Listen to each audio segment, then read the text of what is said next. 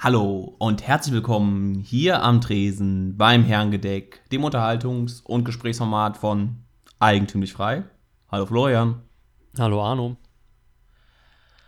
Herr Florian, die mhm. so und so vielte Woche in der äh, verrücktesten Zeit bisher. Ja, kann man so sagen. Ne? Wie das so ist. Ich hatte am Wochenende mein ganz eigenes Corona-Erlebnis, was mir meine mhm. Endlichkeit vorgeführt hat, ein Stück weit. Ich habe es geschafft, mir ein Stück Zahn abzubrechen. Nee. Doch. Und beim Mau am Essen. Ach, ich habe mir auch schon mal beim Kaugummi kauen einen Zahn abgebrochen.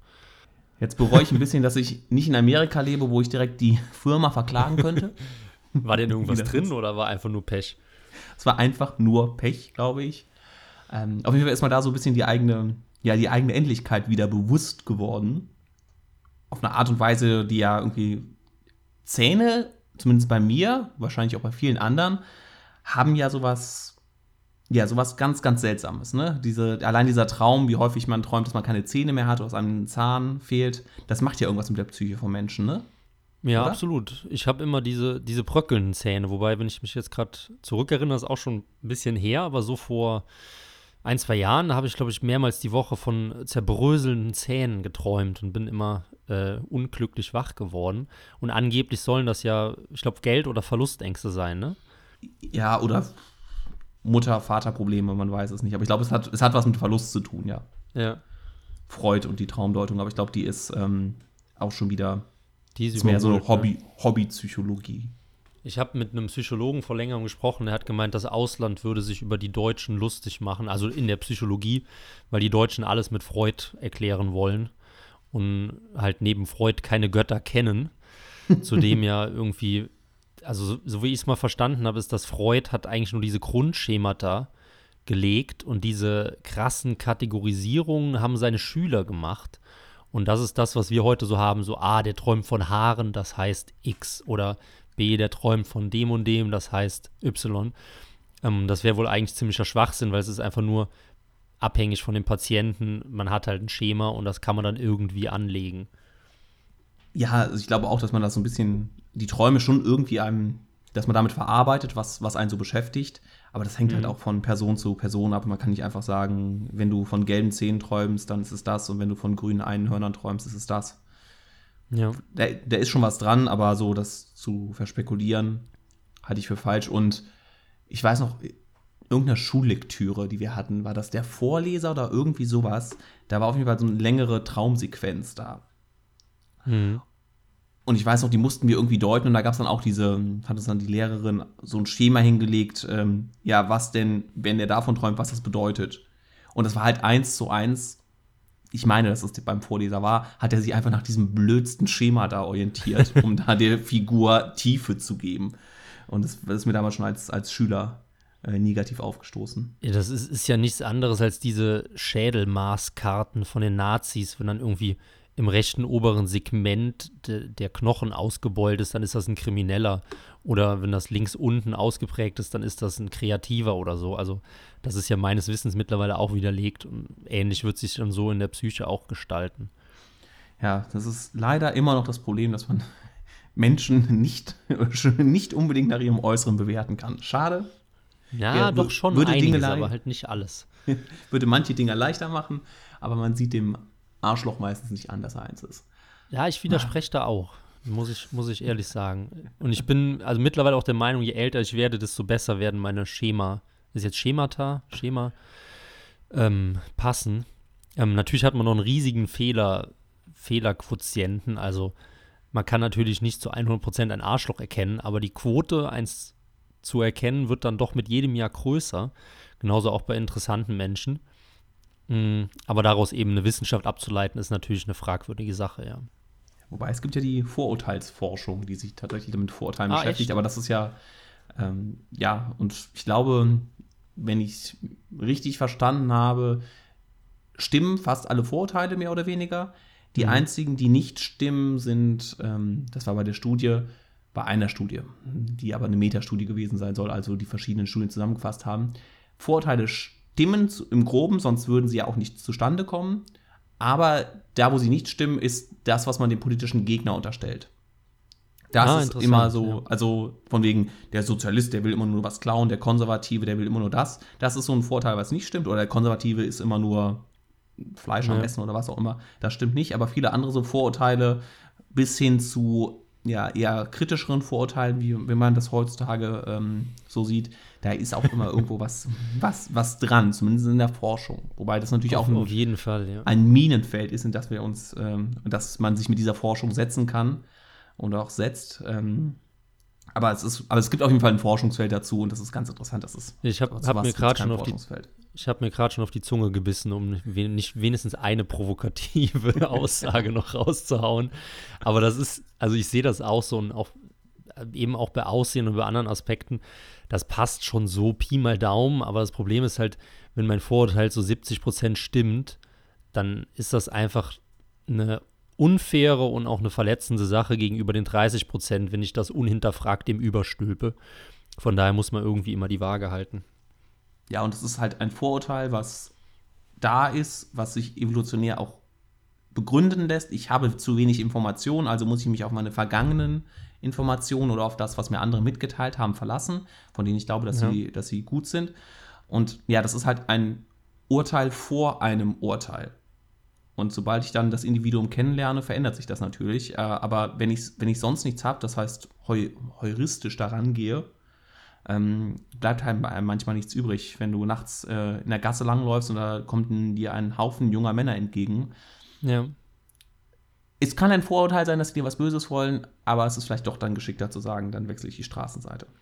Es gibt ja dann auch, um jetzt wirklich noch einmal politisch inkorrekt auf die Spitze zu treiben, von der amerikanischen Serie Family Guy, dieses eine berühmte Bild, wo der Polizist so einen Farbteststreifen an die Autofahrer hält, wo man dann die Hautfarbe erkennt. Und alles, was halt heller als 50 Prozent ist, ist halt ähm, not guilty, also nicht schuldig. Und alles, was dann dunkler, die dunkleren 50 Prozent sind dann automatisch schuldig. Ja, sehr schön. Über was man, äh, was, über was man alles forschen kann und was man daraus dann in Serien verwenden kann. Ich wollte heute mit dir Ist- über ein Thema vor? sprechen. Darf ich vor? ja, Darf ich vor? natürlich. Weil es so schön passt und ich habe eine Überleitung, ein Vorurteil. Als hätten wir uns abgesprochen, wie du ja immer sagst. Und zwar das Vorurteil gegenüber der Dunkelheit. Und zwar habe ich mir da jetzt vor kurzem wieder Gedanken gemacht, vor längerem auch schon mal, eigentlich immer so ab und zu, wie seltsam doch diese Sache mit der Dunkelheit und dem Licht ist. Jetzt mal abgesehen von allem moralisch, metaphysischen oder was auch immer. Aber dass Menschen so generell die Dunkelheit ja gar nicht mögen und dass Kinder ja Angst vor der Dunkelheit haben. Und ganz häufig ist es ja so, dass man sagt, ja, Kinder sind halt blöd, ne? Und die brauchen eben ein bisschen Bildung und dann kommen die da so raus. Aber wenn man dann so hinter die Dinge blickt, dann merkt man doch ganz häufig, dass Kinder eigentlich die letzten Wesen sind, die doch noch so ein gesundes, natürliches Wissen erhalten haben, bevor halt die Kultur in Anführungszeichen das zerstört hat. Ähm, und da Frage an dich, wie, siehst, wie stehst du zur Dunkelheit? Weil ich hab, weiß, als Kind hatte ich richtige Angst vor der Dunkelheit. Da kann ich mich sogar noch dran erinnern, dass ich nie in den Keller gehen wollte. Ich sollte dann irgendwie immer Kartoffeln oder Zwiebeln holen oder sowas. Und das fand ich gar nicht Mhm. toll. Ähm, mittlerweile, klar, es ist besser geworden. Ich habe keine Angst mehr vor der Dunkelheit. Bin aber vor ein paar Monaten laufen gewesen. Und, und zwar wollte ich halt unbedingt zu meinem Zielort und habe natürlich überhaupt nicht auf die Uhr geguckt und habe dann gesehen, ah, es dämmert vielleicht, man sollte umdrehen. Nein, ich muss ja unbedingt zu dem Zielort.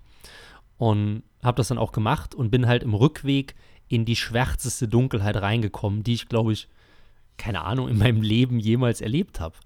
Also, weil selbst wenn man irgendwie zeltet oder im Wald rumläuft, dann hat man ja doch meistens noch den Mond oder so, sonst wird man auch nicht rausgehen. Oder man hat ein Lagerfeuer bei seinem Lager, aber so komplett schwarz kann dich nicht.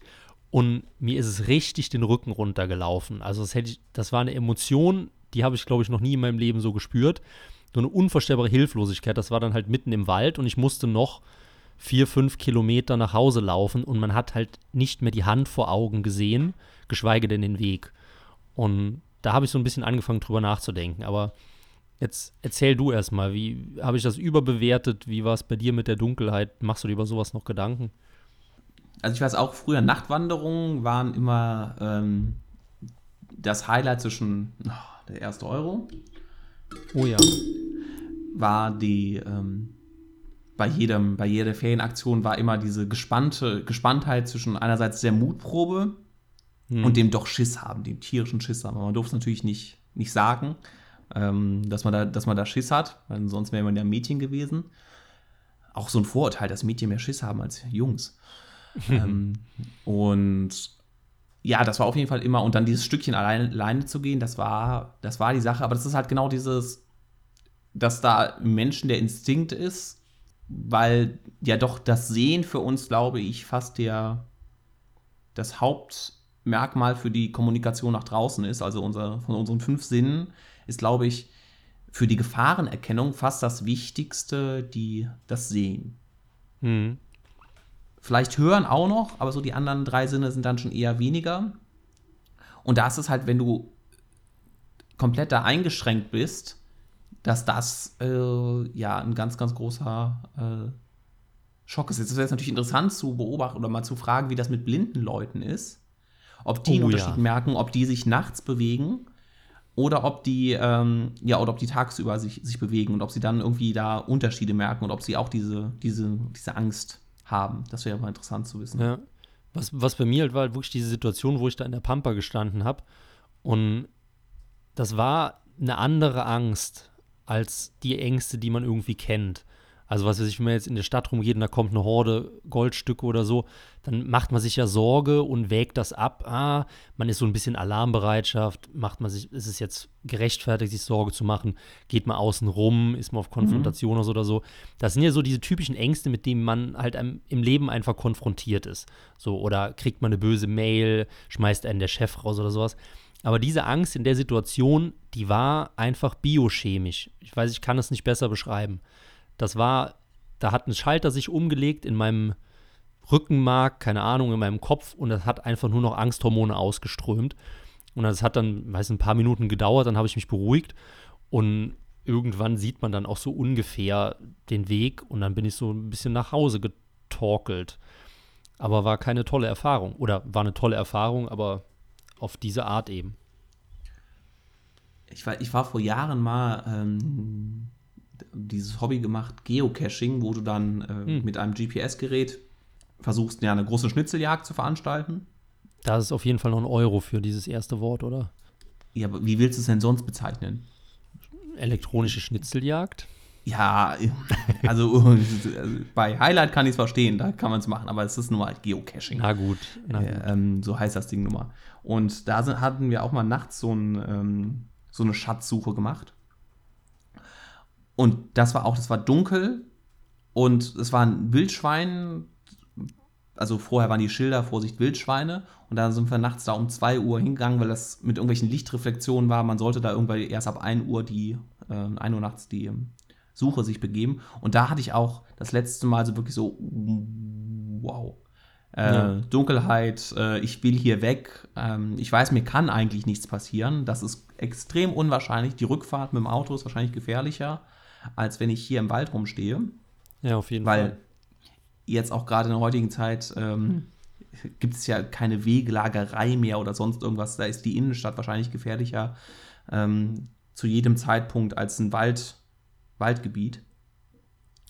Aber trotzdem ist es irgendwie da ganz tief in einem drin und da hatte ich es auch das le- letzte Mal und dachte mir, ähm, musste mich auch lange dran gewöhnen und war froh, als ich wieder zu Hause bin. Was ich mich noch frage, ist, warum denkst du, wo kommt das her? Diese Angst vor der Dunkelheit. Ist das, sind das die wilden Tiere? Oder ist das das Unbekannte? Oder ist das vielleicht sein Lager oder seine Familie nicht mehr zu finden, als man halt vor 20.000 Jahren in der Gegend rumgezogen ist? ich glaube, dass das tatsächlich mit diesem, mit dem Sehen zu tun hat. Diese Tiere, die können ja auch einem sonst auch tagsüber von hinten kommen.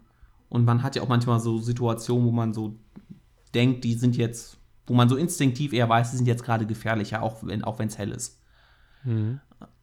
Aber diese Dunkelheit, das ist, würde ich sagen, weil, die, weil der Haupt, die Hauptkommunikation mit, dem, mit der Außenwelt abgeschnitten ist. Und das ist für uns vielleicht sogar noch ein bisschen krasser, weil wir diese Erfahrung als nicht. Kinder nicht, nicht wirklich gemacht haben. Und, und ähm, wenn du überlegst, wie früher allein der Mond ähm, ja angebetet wurde oder auch wie wichtig der Mond war, das war ja teilweise haben Schlachten wurden darauf ausgerichtet, wie nachts der Mond war. Ob es Vollmond war oder Neumond, wie man, wie man die Truppen bewegt hat. Und wenn du wirklich mal so einen Vollmond erlebt hast, wie hell der auch ist, dann kann man den ja als Mhm. kleine Sonne anbeten. Ähm, und dass das, ja, das, ich sag, also für mich ist die Sache, es ist nicht die Angst vor dem Unbekannten, sondern es ist der Wegfall der Haupt, des Hauptsinnes äh, für Gefahrenabwehr fürs Sehen. Ja. Wäre jetzt bei dir? interessant, vielleicht Wie- haben wir. ja, ich würde es schon irgendwie auf die wilden Tiere oder auf das Verlorensein schieben. Also, dass man eben Sorge hat, seinen Stamm nicht mehr zu finden, der halt weitergezogen ist oder so. Und halt eben nicht Aha. mehr ans schützende Lagerfeuer. Weil die wilden Tiere werden aber auch eine Komponente spielen, weil meines Wissens ist ja alles, was irgendwie ernsthaft gefährlich war oder ist, ist ja eigentlich nachtaktiv, oder? Zumindest in unseren Gefilden, was haben wir hier? Bären und ähm, Bären und äh, Wölfe. Ich glaube, jagen Wölfe in der Nacht? Ich glaube schon, oder? Auf jeden Fall. Am nächsten Morgen sieht man ja, liest man ja jetzt ja manchmal noch in der Zeitung, Ja. hier im Rheinland ist ja jetzt wieder, sind jetzt mal wieder ein paar Wölfe unterwegs, äh, dass die nachts reißen. Und ich glaube wirklich, diese, diese Angst wurde, wird halt aktuell massiv unterschätzt. Also ich bin, bin tatsächlich, wie könnte man das nennen, ähm, ein Wolfsrealist, um im Klimaterminus zu bleiben. Ähm, es wird ja immer behauptet, dass die voll friedlich sind und auch wenn überhaupt dann irgendwie nur so die Schäfchen angreifen. Ähm, aber ich glaube, diese Mythen über den bösen Wolf, den bösen großen Wolf, der eigentlich komplett Mitteleuropa geprägt hat, diese Angst, Mhm. die ist, ich glaube, die ist real. Und da ist wenig übertrieben dran. Und ich glaube, wenn der Wolf jetzt noch stärker zurückkommt in dichter besiedeltes Gebiet, dann könnte das auch ernst werden wieder. Ja, das ist, äh, Kinder sind da auf jeden Fall, vielleicht auch Erwachsene. Ich habe mich mit der Thematik noch nicht so beschäftigt, äh, aber ich glaube auch, dass die, dass da wieder mal die typische Romantisierung der, Ja. der Natur vorherrscht vom Großstädter. Und dass es einen Grund gab, warum unsere Vorfahren dem, den das Vorurteil gegenüber dem Wolf hatten und dieses Vorurteil in Taten umgesetzt haben. Ja, denke ich auch. ist. Aber was mich jetzt vielleicht an unsere Hörer noch interessieren würde, und könnten wir das Thema auch gleich abschließen, vielleicht gibt es ja irgendwen unter den ganz Vielleicht gibt es ja Blinde. Ja, oder die oder Blinden, genau, wollte ich auch eben fragen. Oder jemand, der zumindest Blinde kennt. Aber vielleicht gibt es ja auch einen, der ganz verrückt ist, der irgendwie so Sachen macht, wie nachts allein im Wald rumlaufen. Oder vielleicht auch Jäger, die dann nachts allein unterwegs sind. Ähm, wie es denen ergeht, wie schnell man sich an sowas gewöhnt und wo die halt auch glauben, wo das Ganze herkommt, würde mich sehr interessieren. Ja, es gab ja auch mal diese, diese kleinen Herausforderungen, die man da immer gemacht wird. Und ich habe es beim Ben mal mitbekommen, Ben spricht äh, vom Podcast, dass der mal, als er irgendwie eine Anzahl an, an Unterstützern bekommen hat, dann gesagt, dass er mal eine Nacht in den Wald übernachten will. Und da hat er auch eine, eine Folge zu gemacht. Und ich, glaub, Okay. ich glaube, es gibt diese, diese Herausforderung, sich selber nochmal in den Wald zu legen, eine Nacht das zu machen. Ähm, Fände fänd ich auch ganz spannend. Wenn wir denn alle wieder raus könnten wir auch mal machen bei 1000 Euro Paypal-Spenden oder so. genau. Für 1000 Euro macht der Florian den Mogli. ja. Und ähm, ja, auf jeden Fall, wenn, wenn da irgendwas ist, ähm, immer gerne in die Kommentare oder auch an herrengedeck.ef-magazin.de. Und bei mir, mein Thema ist, ähm, ich versuche jetzt einen schönen Übergang hinzubekommen. Scheitere dabei. Ähm, ich wollte etwa über etwas reden, was man früher getan hat, als man noch in Restaurants gegangen ist. Und in Früher Kneipen- ist dann vor der gewissen Zeit oder was? Genau. Ja. vor der C-Zeit gewesen, äh, und zwar das Thema Trinkgeld. Ja. Bist du jemand, der äh, ein generöser Trinkgeldgeber oder äh, ein Trinkgeld-Skeptiker oder ein Trinkgeldverweigerer? Wie sieht das bei dir aus? Hm, ja, das ist schwer zu sagen, weil ich da selbst in der Lage bin, dass ich einfach immer arm war. Von daher kann ich da nicht moralisch mit dem Geld um mich schmeißen, auch wenn ich es vielleicht manchmal gerne machen würde. Aber ich glaube, selbst wenn ich viel oder zu viel Geld hätte, würde ich trotzdem nicht so viel Trinkgeld geben. Oder wenn überhaupt, dann eben nur an Leute, die wirklich was für einen persönlich gemacht haben. Oder was, na, was heißt persönlich gemacht? Aber die wirklich auf die Wünsche von einem selbst als Gast eingegangen sind. Also keine Standardbehandlung. Dann auf jeden Fall gerne. Ich weiß, ich habe zum Beispiel auf Usedom, auf der EF-Konferenz, habe ich dann am Ende noch ein Trinkgeld gegeben. Der hat uns dann immer Räume aufgesperrt oder hat dann die Bar ein bisschen länger aufgehabt oder sowas, weil sowas ist dann halt echt einfach eine dankenswerte Leistung, die man auch anerkennen sollte. Aber so generell schwierig. Vor allem, wir haben ja in Deutschland eigentlich keine Trinkgeldkultur, oder? Ja, ich würde schon sagen, es ist eines der wenigen ungeschriebenen Gesetze in Deutschland. Äh, ein, eine Nische sozusagen, dass es noch keine staatlichen Regelungen fürs Trinkgeld gibt. Ich ja. weiß gar nicht, wie das, wie das steuerlich ist. Ob es da Versuche gibt vom Trinkgeld vom muss versteuert werden. Ja, aber genau, aber wie, wie wird das erfasst, wenn du es nicht äh, per EC-Karte bezahlst oder dergleichen mehr? Ja, stimmt. Ähm, also bei, wenn du jetzt in der Kneipe bist, weiß ich, bei 8,90 Euro, würdest du dann auf 10 Euro aufrunden? Ja, wenn das immer jetzt, 10, ja. Ja, also so ein bisschen standardmäßig ähm, das Trinkgeld machen. Und wie sieht es aus, wenn du jetzt total unzufrieden bist, würdest du dann würdest du dann halt sagen 8,90 Euro oder sowas? Ja. Ja?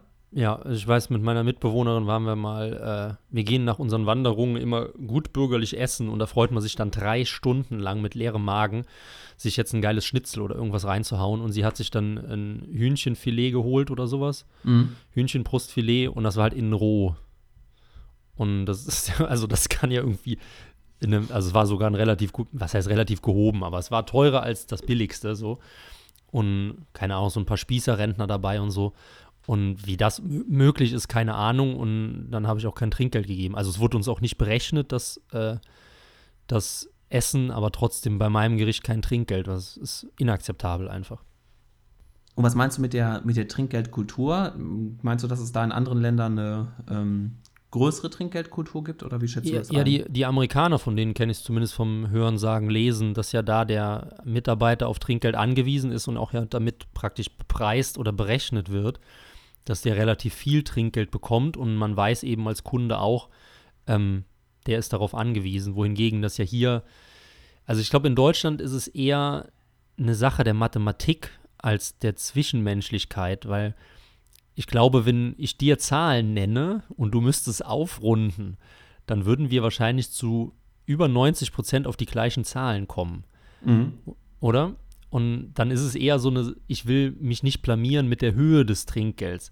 Also wenn man bei 8,90 Euro 9 Euro gibt, dann stellt man sich einfach als Arschloch dar. Ja. Das ist ja dann praktisch noch schlimmer, als überhaupt kein Trinkgeld zu geben. Von daher, ich glaube, das ist, ist eher wieder so ein, ja, so ein, also, dass die Höhe des Trinkgelds eher daher rührt, wie der Trinkgeldgeber sich gerne darstellt und nicht, dass er wirklich aus Herzensgründen dem Empfänger was gibt ich habe es auch in den USA, also ich war selber in den USA, da war ich zu klein, um das irgendwie mitzubekommen, aber gehört, dass es ja da auch ähm, wirklich dann, dann dazugehört, da auch sehr, sehr großzügig das zu machen, weil, die, weil der Mindestlohn da entsprechend schlecht ist. Ich weiß, in Frankreich, meine ich, ist das schon in der Rechnung mit inbegriffen. Oder ja. du siehst manchmal so einfach, wenn du irgendwelche, Ange ne, irgendwelche Angebote hast, inklusive Trinkgeld von, von 10%. Das wird automatisch auf die Rechnung drauf, drauf äh, geschlagen und wird dann auch verbongt. Das heißt, da wird dann auch direkt äh, steuerlich erfasst, sofern das äh, da alles sauber läuft und nicht hinterher nochmal angepasst wird. Aber in Deutschland ist es tatsächlich, und deshalb wollte ich mit dir darüber sprechen, diese, diese Trinkgeldkultur, was, was wirklich unausgesprochen ist, aber was trotzdem in den Deutschen so wichtig ist, dass in, ich glaube, in jedem Reiseführer zu jedem Land der Welt steht hinten ja. zuerst mal, wie denn die lokale Trinkgeldregelung ist. Ja, ist wieder ein Indiz dafür, dass es dem Trinkgeldgeber eigentlich um sich geht, ne? Ja, ja, genau. Aber dass der Deutsche dann da auch Regeln braucht und dafür ist es in Deutschland erfrischend locker mit dem Trinkgeld eigentlich. Also das ist, in, hier, hier wird kein großes Tobabo drum gemacht, obwohl ja. es äh, ja anscheinend so, so wichtig ist. Ja, aber vielleicht wird halt kein Tovabo drum gemacht, weil man nicht über Geld spricht. Und ah. dann, also man eben nicht den, den mit ähm, Trinkpartner konfrontiert, mhm. dass er zu viel oder zu wenig oder falsch gegeben hat, sondern dass das dann eher so stillschweigend hingenommen wird und man aber dann doch wertet. So. Und man will eben nicht bewertet werden und deswegen will man ja auch, man will ja auch im Ausland sowieso niemals als Deutscher auffallen. Das ist ja diese, diese Grundmaxime, ich glaube, die hatten wir auch vor 50 Folgen schon mal. Mhm, ähm, Folge 13. Dass die Deutschen, ja, dass die Deutschen sich dann genau schlau machen, wie man auf keinen Fall auffällt und deswegen muss man dann eben das Trinkgeld geben, was da Usus ist. Hast du schon mal äh, irgendwie im Freundeskreis oder so Leute, die ähm, als Kellner oder dergleichen gearbeitet haben, wie da, wie deren Erfahrung ist? Mm, ja, wir haben ein paar Freunde, die in der Gastro sind und auch selber ein, ein Restaurant führen. Und mhm. Bei denen ist es auch unterschiedlich. Also ich glaube, na, ist schwer zu sagen, weil es keine, kein normale, äh, normales Restaurant ist. Aber bei denen weiß ich zum Beispiel, ich glaube, die teilen das Trinkgeld nicht. Also da ist ja auch immer die Debatte in der Gastronomie. Teilt man das Trinkgeld, damit eben auch die Küche oder andere Leute was abbekommen? Oder bleibt es halt eben dem Service überlassen, weil der ist ja dann äh, die adrette junge Dame, die hoffentlich eine gute Arbeit leistet. Ähm, hat dann eben der stinkige Koch auch was verdient, weil er seine Arbeit macht? Keine Ahnung, schwer zu sagen. Ähm, ja, aber habe ich we wenig Erfahrung eigentlich selbst. Also ich habe so ein bisschen immer so mitbekommen von Kellnerinnen, Freundinnen, die oder Bekannte, die als Kellnerin gearbeitet haben und die dann, ja, also ich eigentlich die ganze Zeit immer nur beschwert haben, dass das Trinkgeld zu wenig ist, obwohl die Gäste so viel Arbeit gemacht haben und dann auch nicht mehr gutes Trinkgeld hinterlassen haben. Das, was du ja mhm. beschrieben hast, mit dem Schweineschnitzel vorhin im gutbürgerlichen Restaurant, nee, im Puten, was war das? Puten? Putenfilet oder ja. so, ja. Da ist ja aufgrund von einer Nichtleistung oder einer Unvermögen in der Küche dann die adrette Kellnerin bestraft worden. Also bestraft. Genau, ja. So in der Richtung. Also dementsprechend würdest du ja, wenn das Essen dir gut schmeckt, also ich würde intuitiv sagen, dass die Küche daran beteiligt sein sollte, weil das gerade in der Gastronomie ja das, ähm, das, das Wichtigste ist, ob jetzt ähm, der Sprudel perfekt gezapft wurde, ist, glaube ich, nicht so wichtig, wie wenn das Fleisch schmeckt. Aber das Faszinierende ist, dass dieses Trinkgeld ja auch nur bei da vorkommt, also nur im, im gastronomischen Bereich und in keinem mm. und in keinem anderen Bereich so intuitiv ist. Natürlich gibt man irgendwann mal ähm, dem ähm, vielleicht der, dem Putzmann oder der, der Putzkraft äh, oder dem Postboten einmal im Jahr ja, irgendwas ja. in der Richtung, aber zum Beispiel beim Bäcker oder so ist es sehr selten. Also ich krieg's immer wieder mit, dass manche sagen, ja, passt schon so. Also ein 8 Euro, hier 4,30 Euro für die Brötchen haben oder 4,70 Euro und dann lassen sie die letzten paar Cent da. Aber dieses mhm. Trinkgeldbereich, der ist eigentlich nur der Gastro, oder? Ja, Hotel halt eben noch, aber also zählt Hotel, ja im weitesten Sinne dazu. Ähm, ich habe aber, jetzt wo du es sagst, ich habe letzte Woche Trinkgeld gegeben, einem Supermarktangestellten. Weil. Das habe ich auch mitbekommen. Das soll schwierig sein. Der, der hat, ähm, Nee, der hat draußen gestanden und hat die Griffe von den Einkaufswagen desinfiziert. Warum und hat jedem, denn? weil er gezwungen wurde wahrscheinlich. Mit Geld. Und, mit Geld, ja. Und der hat, also er hat wirklich keinen angenehmen Job gehabt, weil jeder wollte halt schnell einkaufen. Das war halt gerade die Phase, wo man dann gesagt hat, jeder muss jetzt mit Einkaufswagen einkaufen wegen Abstandsscheiße. Ähm, und dann musste der halt jeden aufhalten, der in den Laden reingeht und gleichzeitig die Griffe desinfizieren für jeden, der dann neu kam. Und das war kein schöner Job und ich fand das halt, war so eine gewisse, eine gewisse Serviceleistung an mir als Person. Mhm. Und ich glaube, daher war es dann gerechtfertigt. Ich habe dem dann 50 Cent oder einen Euro gegeben oder so. Ähm, und ähnlich ist es ja eigentlich auch beim Barbier und beim Haarschneider, oder? Stimmt. Stimmt, beim, Dass man beim da Friseur, so zumindest ein, bisschen tendiert in die Richtung. Ja. ja. ja. aber zum Beispiel, wenn du irgendwie was, was anderes hast, ähm, bei vielen anderen Dienstleistungen würdest du niemals auf die Idee kommen, Trinkgeld zu geben, wie wenn du ähm, ja. beim, wenn du beim, dein Auto irgendwie reparieren lässt oder was auch immer. Da würdest du ja nie. Ja, in wenigsten Fällen, ja. ja. Es sei denn, man halt kennt den halt und hat eine kleine Werkstatt oder sowas, aber ein normales Unternehmen eher nicht. Aber dann habe ich ja die, jetzt die grundsätzliche Theorie, dass Trinkgeld nichts anderes ist als ein Bestechungsversuch gegenüber dem Dienstleister, weil der eventuell der eigenen Person schaden kann. Weißt du? Dass mhm. man halt zum Beispiel den Friseur hat, der einem mal schnell schwupp schwupp die Frisur verunstaltet. Oder eben der, der Barbier, der einen schneidet. Oder eben der, der ähm, Restaurantchef, der dann eben das Essen versalzt oder so. Und dass der dann dadurch durch so einen, einen Restbereich von ja, von freier Marktwirtschaft eigentlich dazu genötigt wird, eine gute Leistung ab zu absolvieren, weil er dann eben ein paar Euro mehr bekommt.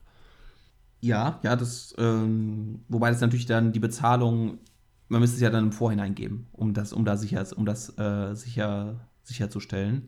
Ja, klar, aber das ist ja dann wieder so Kollektivdenken, was sogar auch funktioniert, weil wenn er ja, gut, halt aber wenn, wenn, wenn das Essen oder die Leistung scheiße ist, dann kommt halt über zwei Wochen später keiner mehr, ne? Wenn sie wenn sie die ganze Zeit scheiße ist. Also da sind schon genug marktwirtschaftliche Anreize, ähm, das, was man zusichert, auch zu liefern, weil sonst halt irgendwann sich das rumspricht und keiner mehr kommt. Ja, klar, aber wenn jetzt, wenn du sagst, du hast zehn Kellner und dann der eine kriegt ja dann das Trinkgeld, sagen wir mal, gehen wir mal davon aus, er kriegt es direkt, dann hat er auch mhm. seinen Privatanreiz zusätzlich dafür, dass das Unternehmen brummen soll. Ja, du bist schon wieder äh, im marxistischen äh, Sinne beim Proletariat, was in den Fabriken Leistungen bringen muss. Ja. Ich habe jetzt mal natürlich, ja. diese Sendung beruht darauf, dass sich ein lockeres Kneipengespräch entwickelt. Dementsprechend ist nicht immer jedes Thema perfekt vorbereitet. Mir ist es gerade aufgefallen.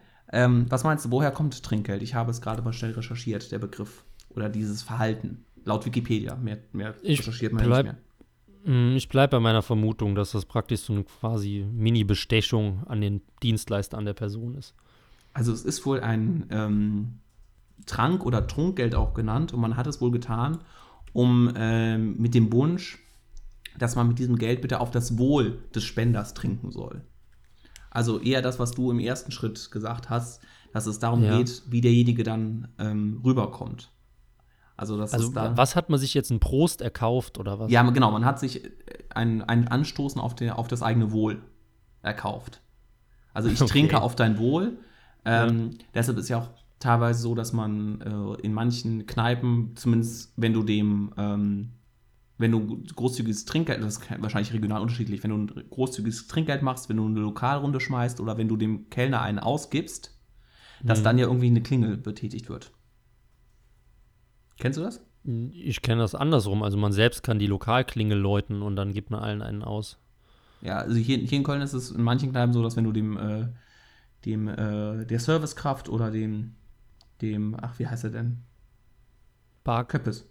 Barmann. Ja, dem ähm, Köbis, so rum heißt er.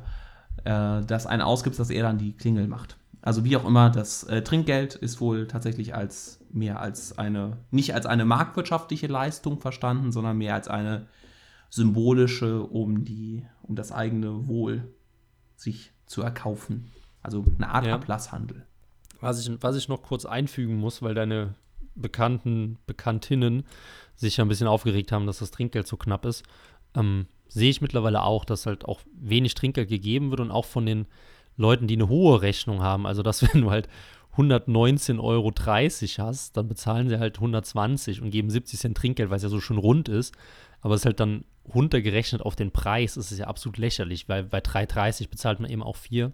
Mhm. Ähm, aber ich glaube, das Hauptproblem ist einfach, dass die Arbeitskosten in Deutschland zu hoch sind, weil das halt alles durchbürokratisiert ist und dann mit Mindestlohn sowieso auch noch weiter kaputt gemacht wurde. Wenn ich überlege, wenn ich für ein Bier in der Kneipe 2 Euro bezahlen würde, ich glaube, ich hätte eine viel, viel größere Bereitschaft, einfach Trinkgeld zu geben, weil ich halt sehe, okay, ähm, das wenige Geld, was ich bezahle, da ist die Marge schon so gering und dann kann man eben für eine gute Leistung oben drauf zahlen. Aber weil ja mittlerweile kostet ja ein Bier auch schon 4, 5 Euro ein großes. Und da ist, denkt man dann halt unterbewusst, okay, die verdienen genug dran, mhm. was sie ja gar nicht machen. Aber man denkt, okay, ich habe schon so viel Geld für ein Bier bezahlt, dann brauche ich nicht noch was spenden. Ja. Am schlimmsten ist eh die, äh, äh, die Regelung, es geht aufs Haus und ähm, dann ist das Trinkgeld ein bisschen höher. So hat der, Wie? der Kneipp manchmal in der, in der letzten Runde ein paar, paar Mal erlebt, ähm, wenn du, wenn, wenn man sich ein bisschen besser kennt, dann geht die letzte Runde aufs Haus äh, und das Trinkgeld ist entsprechend höher und der, äh, die Kneipe hat einen höheren Verbrauch, den sie beim, bei der Steuer absetzen kann. Also jetzt natürlich wieder 20 Mal weitergesponnen. Wahrscheinlich ist es einfach nur Höflichkeit. Und das hat sich so, so etabliert. Aber ja. ähm, ökonomisch gesehen äh, oder staatskritisch gesehen hat ja dadurch die Kneipe höhere Ausgaben, äh, keine höheren Einnahmen, kann dementsprechend die Einnahmen geringer verbuchen und die, äh, das Trinkgeld wird nicht versteuert. Kenne ich nicht von hier. Nee, das ist auch jetzt nur meine viel zu so. akademisierte Herangehensweise an das Problem. Nee, auch dass, auch, dass eine ganze Runde aufs Haus geht. Also, also nee, anders. Eine reguläre Runde habe ich es ganz selten erlebt, dass die aufs Haus geht. Aber halt dann die obligatorische Schnapsrunde, die geht ja dann aufs Haus. Ja. Vielleicht, vielleicht ist auch mit Kölsch was anderem, weil du halt mit Kölsch nur 02 hast und nicht nur Ja, stimmt, kostet ja nur 1,60 oder was, ne? Ja, dann bist 2 Euro, je nachdem, wo du bist. Ja, in dem Sinne verabschieden wir uns. Äh, trinken auf das Wohl äh, unserer Zuhörer zum Schluss. Ganz ohne Trinkgeld. Und äh, verbleiben. Bis nächste Mit Woche. Mit allerbesten Grüßen.